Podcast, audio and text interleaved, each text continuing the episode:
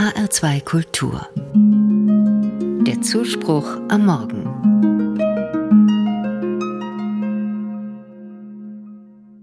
Männer, Männer und nochmals Männer. Wenn ich an den Geschichtsunterricht in der Schule denke, dann fällt mir auf, es ging fast nur um Männer, um Könige, Feldherren, Gelehrte, Entdecker, Unternehmer.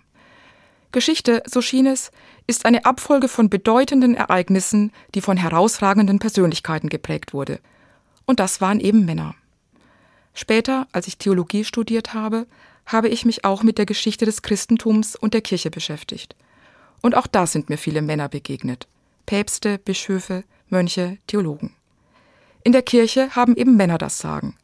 In der Vergangenheit noch mehr als heute. Vor kurzem habe ich ein Buch gelesen, das zeigt, Ganz so einfach ist das nicht. Unerhörte Frauen heißt es. Zwei Wissenschaftlerinnen haben mehrere norddeutsche Frauenklöster im Spätmittelalter unter die Lupe genommen, also im 15. und beginnenden 16. Jahrhundert. Unerhört sind diese Frauen, weil sie ein ungewöhnliches Leben führten. Und unerhört sind sie, weil ihre Stimmen lange nicht gehört wurden. Das Besondere an diesem Buch ist, die Autorinnen schauen wirklich in das Innere der Klöster.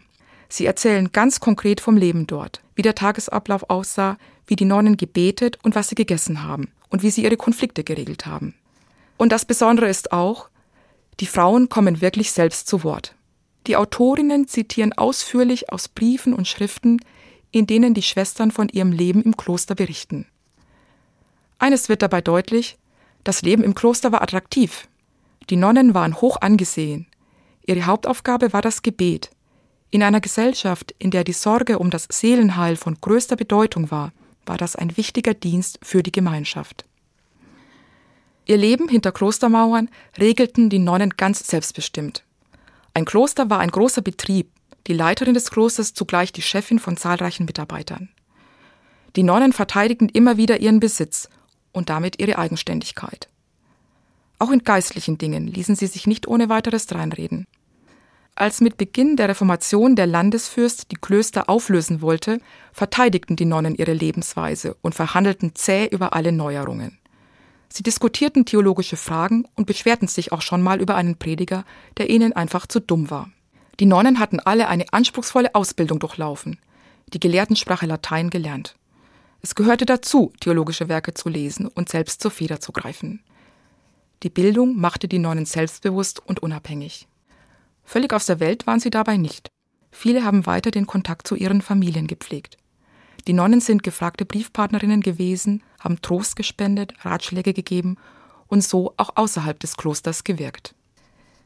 Mir macht die Geschichte dieser Frauen auch Mut, gerade wenn es um die Rolle der Frauen in der katholischen Kirche geht. Sie zeigt, Geschichte, Kirchengeschichte zumal, ist keine Männergeschichte. Frauen haben sich Freiräume verschafft und diese verteidigt. In einer Männerwelt, in einer Männerkirche. Sie haben ein unabhängiges Leben geführt und mit ihren Mitteln Einfluss genommen. Und das taten nicht nur herausragende Ausnahmefiguren, sondern auch ganz normale Nonnen. Es ist also gar nichts Neues. Frauen reden in der Kirche mit, gestalten und bestimmen mit.